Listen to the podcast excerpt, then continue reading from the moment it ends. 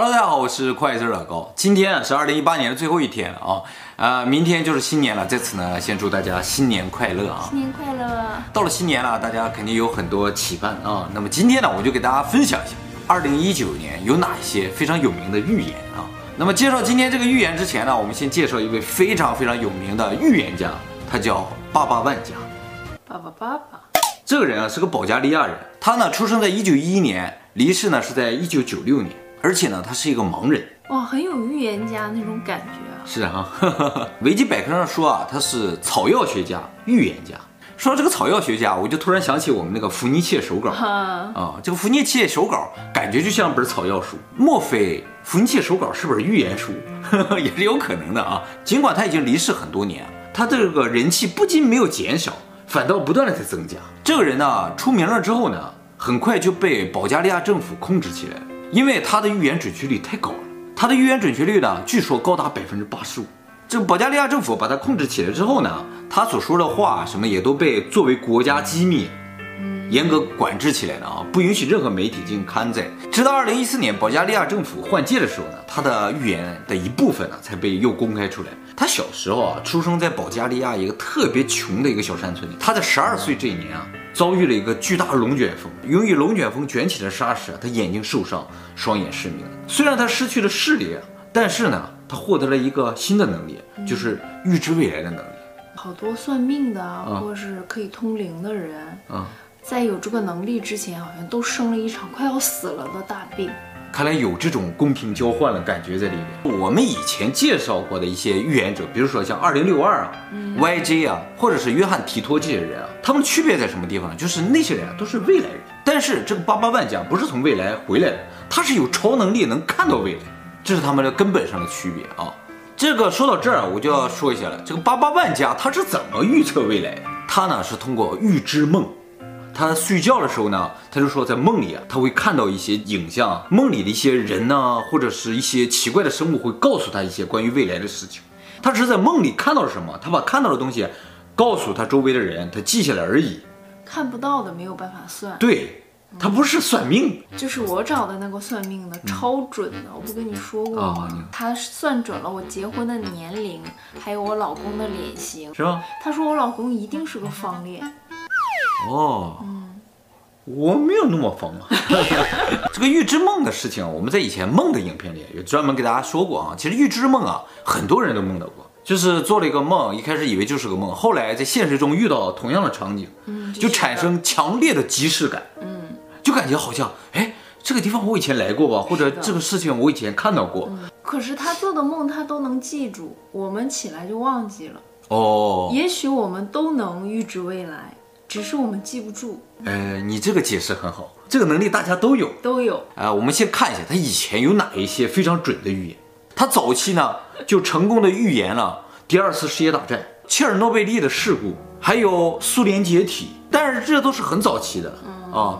近期的九幺幺、库尔斯克号沉没的事件，还有奥巴马当选总统，还有三幺幺福岛核电站爆炸，他都预言。真的？哎，厉不厉害？就你大概知道了一些大事，他都预言到了。那他说的很具体吗？还是像那个二零四六啊 什么？二零六二。二零六二。什么人们爬上了山坡？其实说实话，嗯，他的预言的内容也和那个有点类似。我给大家介绍几个具体的内容，他的原话。其实他预言里边最准的一个就是这个库尔斯克号沉没的事情。他的原话就是说。在世纪交替的时候，也就是在一九九九年或者两千年的八月份，库尔斯克将会被水所淹没，世界将为之哭泣。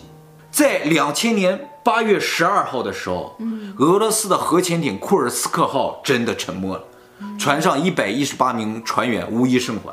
他这句预言呢，是在一九八零年提出来的，也就是说提前了二十年，他就知道这个船要沉没。但是呢，他这个库尔斯克。你既可以理解为库尔斯克号，库尔斯克呢本身是个俄罗斯的地名，嗯嗯，你也可以理解为那个地方被水淹没了，哦，所以这句话如果你理解为地方的话，地名的话，那就不准了，嗯，但是你要理解为船的话，就是完全准确，这是他最准的一个预言啊，提前了二十年。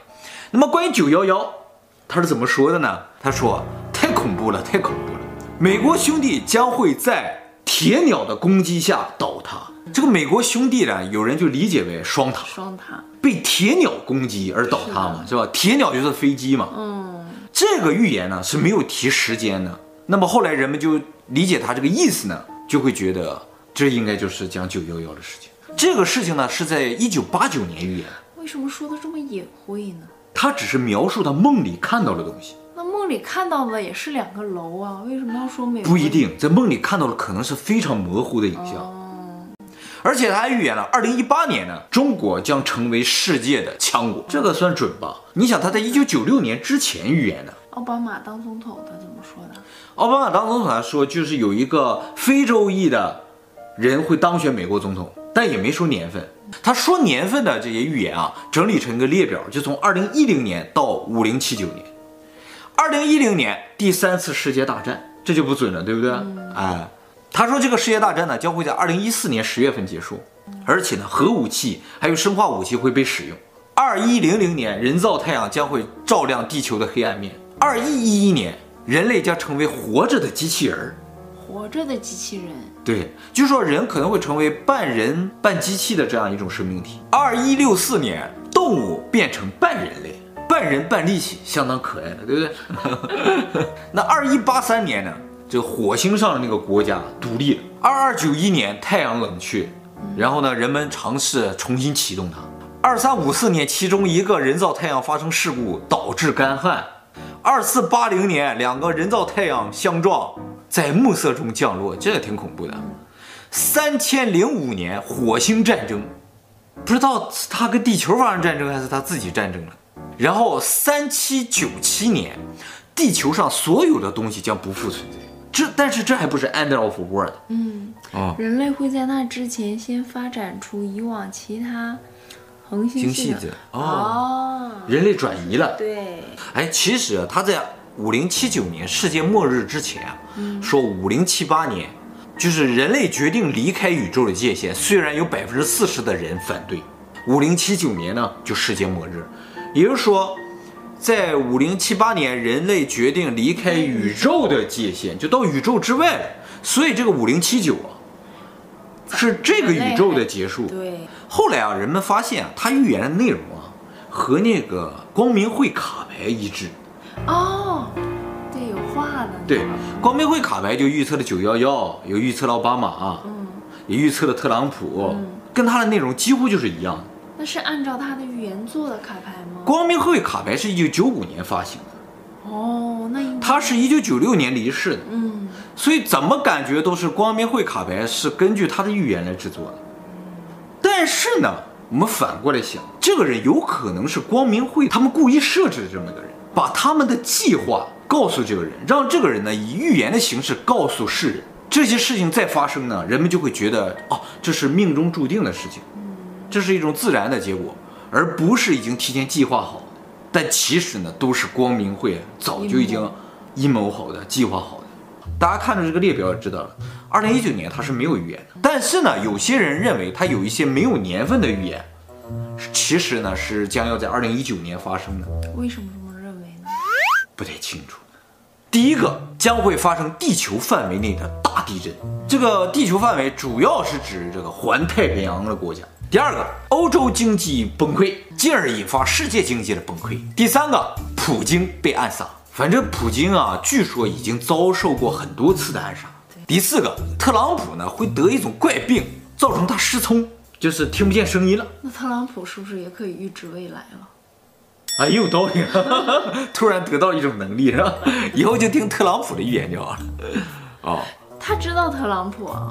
其实他不是知道特朗普，他只是说下一任总统，下一任总统啊，哪一任哪一任总统那种感觉。